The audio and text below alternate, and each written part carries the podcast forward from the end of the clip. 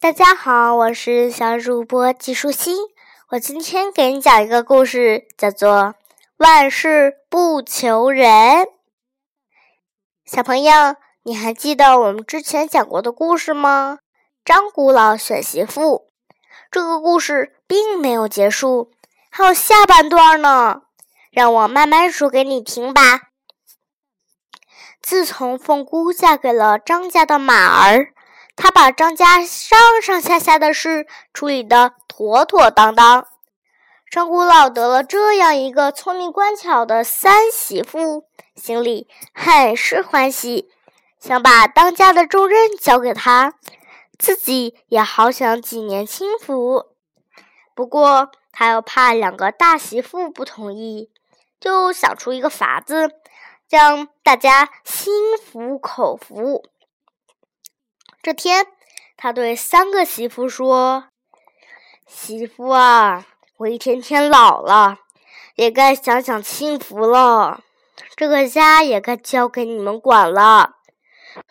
可是，要是管家，不是那么简单的事情，要顶聪明、顶能干的人才能管得好的。我要试试你们三个人的能力，看哪个人最聪明能干。”我就把管家的事情交给他。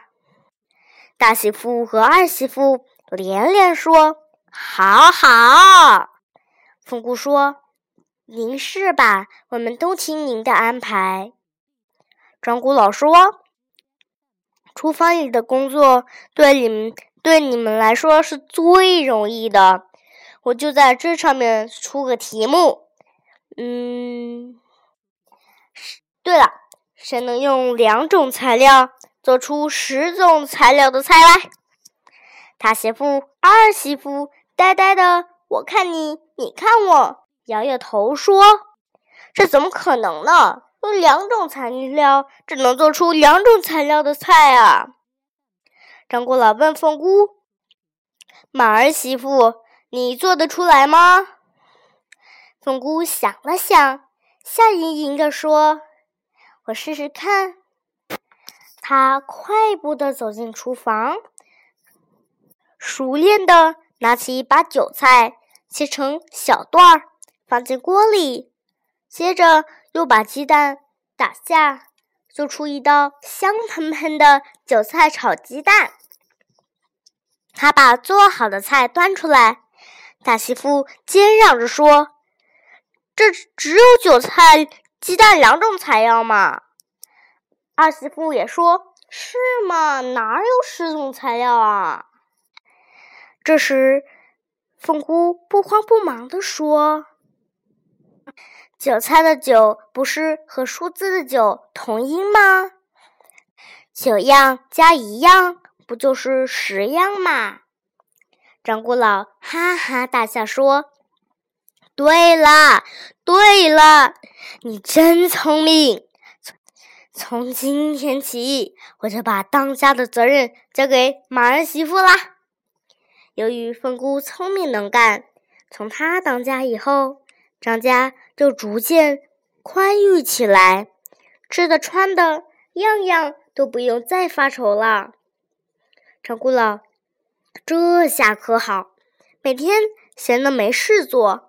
就在大门边晒太阳，或是跟邻居喝喝茶、聊聊天儿，要不然就在家里逗逗小孙子，日子过得实在是舒服自在。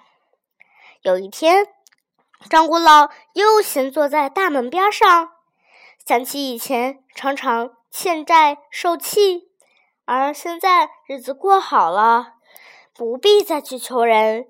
心里呀，真是高兴。他顺手在地下捡起一块黄泥，在右边大门上写了“几家能及我”几个字，又在左边门上写了“万事不求人”几个字。他看着自己写的对联儿，越想越得意，就手舞足蹈了起来，又笑又唱的。刚哪晓得，刚巧知府坐着轿子经过，看到门上十个黄色的大字，又看到张古老得意忘形的模样，知府生气极了，他大声的呼叫衙役：“放下轿子，去把那老头抓过来！”张古老不知道发生了什么事，赶忙走过来拜见知府。知府铁青着脸说：“你好大的胆子，竟敢夸口说万事不求人，连我做了知府还要常常去求宰相、求皇帝呢！你这么说，分明是瞧不起我哦。”一见知府老爷发脾气，张古老只好低下头，不说半句话。知府又怒气冲冲地说：“既然你说出这样的大话，我可要你去帮我找来三样东西，三天之后我来拿。一样是大公牛生的小牛，一样是跟海水一半多的花生油，还有一样是一块能把天遮住的黑布。我倒要看看你是不是万事不求人！”哼。说完，师傅坐着轿子走了。张古老虽然聪明，可是挖空了心思也想不出来办法应付这出应付这件事，因此整天愁愁闷闷，饭也吃不下，觉也睡不着。凤姑看见了，就问：“公公，您老人家有什么心事，尽管跟我们说。”我们好帮您想个主意。张古老无精打采的把事情说了一遍，还加上一句：“说了有什么用？你们也帮不上我的忙。”凤姑听完便说：“您没错呀，咱们吃自己的，穿自己的，本来是万事不求人嘛。您别烦心，这三件事交给我吧。”三天后，知府果然又来了，一进门就嚷：“张果老在吗？快出来见知府！”凤姑走出来说：“老爷，我公公不在。”知府满脸不高兴地说：“他敢，他胆敢躲起来不见我？”凤姑摇摇头，摇摇头说：“不是。”我公公生孩子去了，知府奇怪地说：“世上只有女人生孩子，哪有男人会生孩子的？”凤姑说：“是呀，男人不会生孩子，又哪里有公牛生的小牛呢？”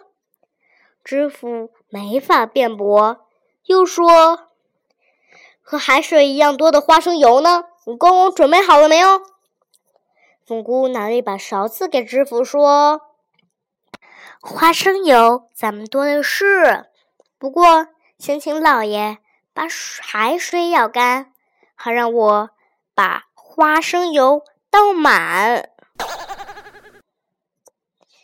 海这么大，怎么舀得干呢？你别开玩笑了！不把海水舀干，待会儿没地方装花生油。”怎么来知道我们预备的花生油是不是和海水一样多呢？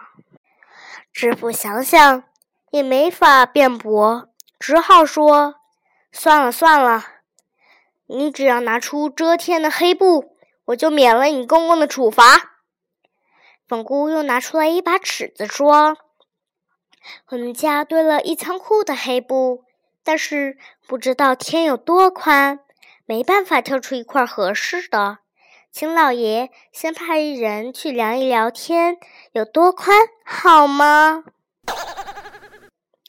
天这么宽，量一百年也量不完呀！不知道天有多宽，我怎么知道该选多长的布啊？